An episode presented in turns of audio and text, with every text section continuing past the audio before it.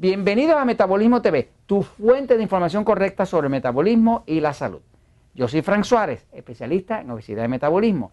Estábamos hablando de la barriga, del abdomen, de la panza y de cómo la barriga, el abdomen, la panza es lo que crea la grasa abdominal, es la que crea los eh, llamados factor tumoral o las citocinas, que son sustancias inflamatorias. O sea que cuando hay grasa en el abdomen, esa grasa del abdomen está activa hormonalmente y crea inflamación en el cuerpo, que tiene mucho que ver inclusive con los ataques al corazón y demás. ¿no? Ahora, ahora quiero hablarles un poquitito más de eh, cómo es que se crea la famosa resistencia a la insulina, que luego crea esa barriga, que luego crea esa inflamación, que luego crea el ataque al corazón.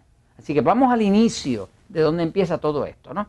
Eh, quiero empezar por pedirle a mi amigo Jorge que está allá que mueva la cámara para que ustedes vean la imagen que nos inspira. La imagen que nos inspira es esta imagen que está aquí. Ahí usted ve una barriga bien grande.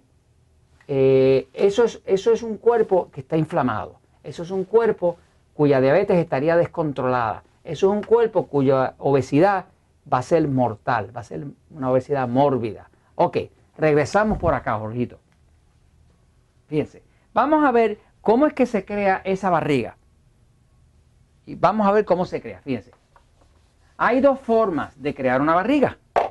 Y si uno sabe cómo crearla, entonces uno sabe cómo romperla. Así que vamos a ver la creación de una barriga. Eh, oye, esto le pudiéramos eh, llamar el nacimiento de la barriga, el, crecimiento. ¿Tienes algo poético así que sugerir, Jorge? Wow, fíjate.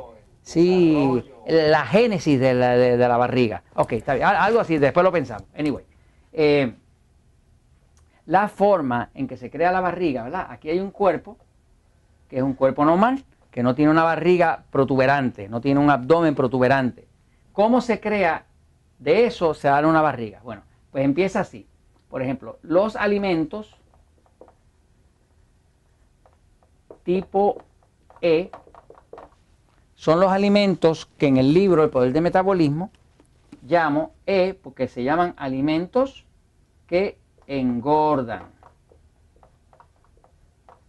¿Por qué engordan? Engordan porque son alimentos que producen exceso de glucosa y obligan al cuerpo a producir un exceso de insulina. Ahora, si ya usted eh, sabe que existe el nuevo libro, que es Diabetes sin Problemas. Este obviamente es más gordito, es más grande porque el tema es bastante más pesado y causa muerte. Eh, la obesidad puede que le cause muerte y puede que no, pero la diabetes sí se la va a causar. Y amputaciones, y pérdida de la vista, y ataques al corazón, y heridas que no sanan, y impotencia sexual, y todo es un desastre. La, la diabetes es un desastre. Entonces, en ambos de estos libros uso el término tipo E. Lo único que en el libro de diabetes, en vez de llamarle alimentos que engordan, le llamo alimentos enemigos. O sea, utilizo la misma E. Llamo alimentos enemigos, pero enemigos de qué? Enemigos del control de la diabetes.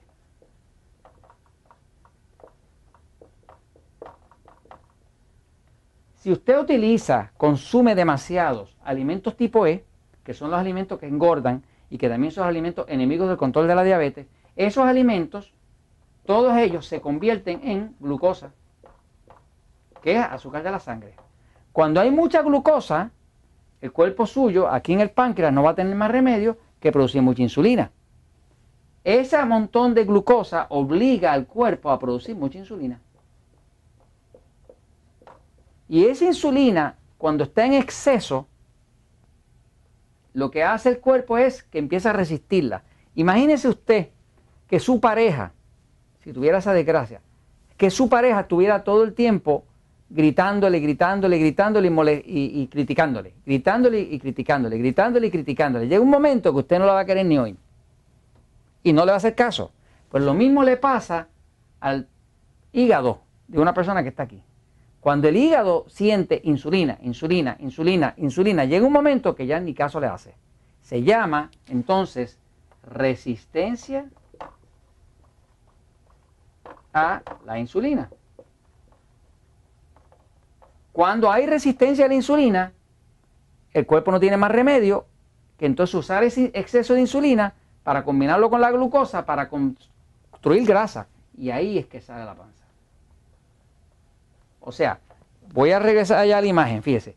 Esto que está aquí, que estamos viendo aquí en la imagen, acá, esto que estamos viendo aquí, esto es resistencia a la insulina. O sea que mientras más grande sea su cintura, más grande es la resistencia a la insulina que tiene su cuerpo. O sea, la simpleza. Usted quiere reducir la resistencia a la insulina, tiene que reducir la panza. Si reduce la panza, la barriga, el abdomen, usted está reduciendo la resistencia a la insulina y está reduciendo la inflamación, el riesgo de cáncer, el riesgo de morir del corazón y todos los otros riesgos habidos y por haber. Así que básicamente la resistencia a la insulina no es otra cosa que exceso de consumo de alimentos E, que son alimentos que engordan, como explica en el libro El poder del metabolismo, o alimentos E, que son alimentos que son enemigos del control de la diabetes, eh, que crean exceso de glucosa, que obligan al cuerpo a producir exceso de insulina y ese montón de insulina es tanta que el cuerpo la resiste y cuando la resiste no tiene más remedio que hacer grasa. Y cuando hace grasa, ahora esa grasa como es inflamatoria, le empieza a dañar todo el cuerpo.